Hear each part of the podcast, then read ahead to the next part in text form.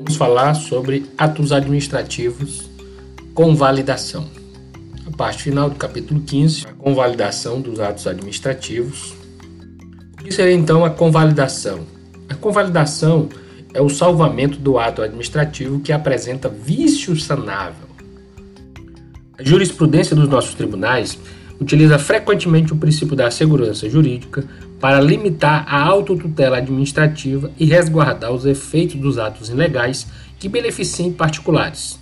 Portanto, o STJ e o STF, por exemplo, eles fundamentam na segurança jurídica e por isso realizam a convalidação de atos de nomeação de agentes públicos que não foram precedidos de concurso público, quando ultrapassado longo período de tempo na administração pública.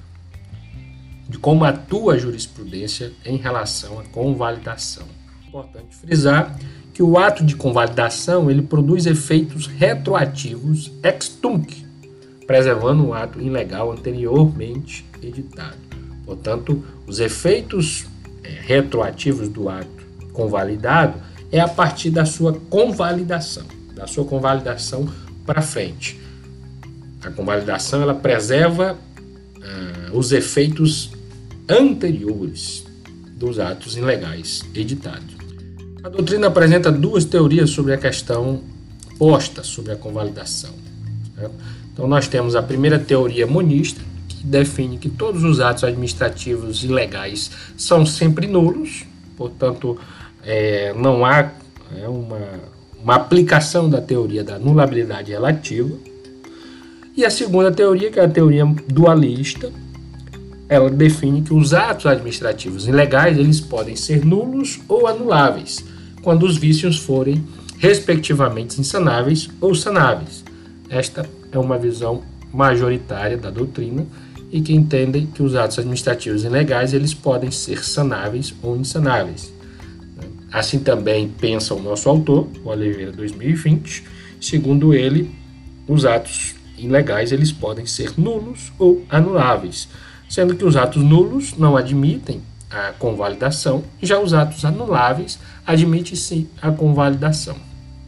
O princípio da legalidade ele não é o único parâmetro para a verificação da juridicidade do ato administrativo. Em verdade, a juridicidade do ato pressupõe a sua adequação ao ordenamento jurídico em sua integralidade, que justifica a superação de determinados vícios de legalidade, para a prevalência de outros valores constitucionais. Importante frisar aqui sobre vícios insanáveis e vícios sanáveis.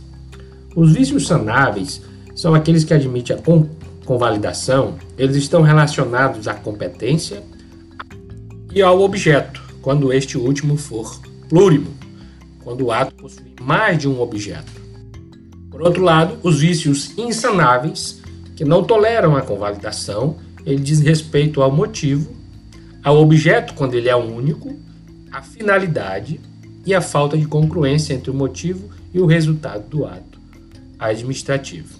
Resumindo, os elementos que não se associam e que não se realizam à convalidação são os elementos da finalidade e do motivo. Eles não admitem a convalidação.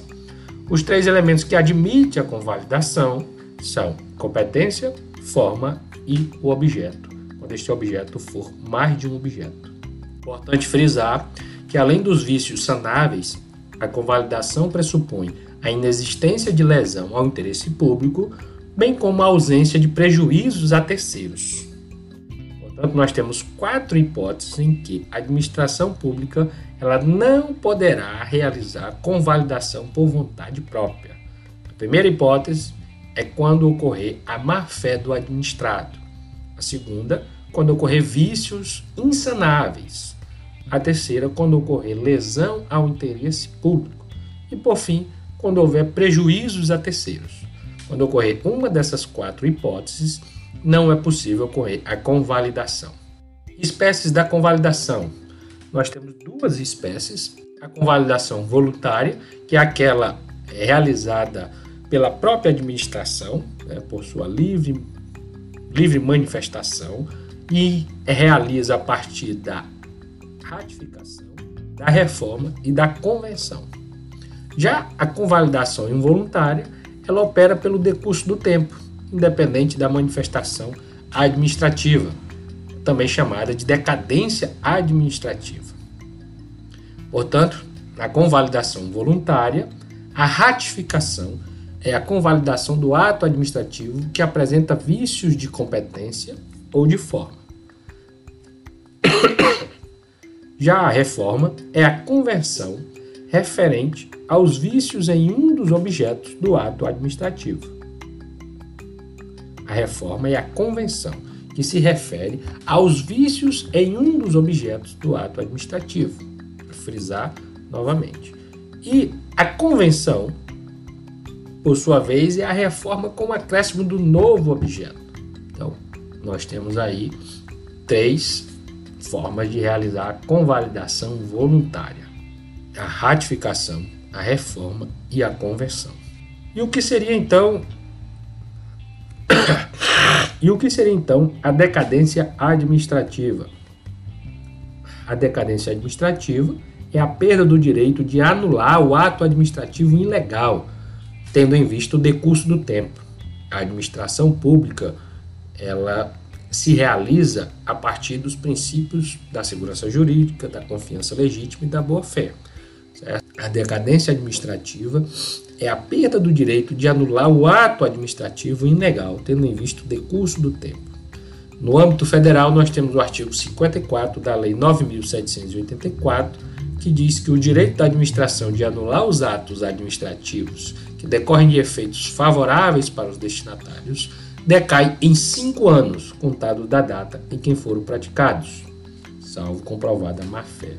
Portanto, em cinco anos é o prazo que decai para a administração pública o direito de anular o ato administrativo.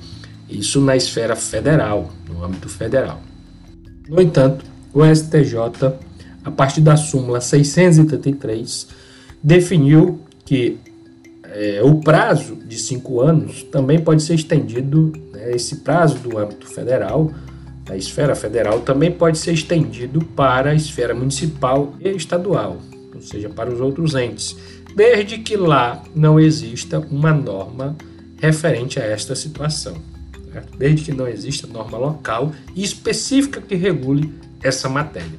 Então, os estados e municípios também podem ter a aplicação deste prazo de cinco anos, né, ou seja, o direito que a administração tem de anular o ato administrativo também pode recair para o município e para o estado, desde que não exista norma local específica que regule esta matéria. Então será aplicado o artigo 54 da Lei 9784 de 99. Esta lei que regula no âmbito federal a decadência administrativa. E por fim, nós temos a convalidação em relação à vinculação ou à discricionariedade. Em regra, a convalidação ela, ela atua de forma discricionária. Discricionário de salvar os atos administrativos ilegais. Mas há também situações em que a convalidação ela será vinculada. E é quando ocorre, por exemplo, um caso de um agente incompetente, ou seja, quando estiver relacionado ao primeiro elemento dos atos administrativos.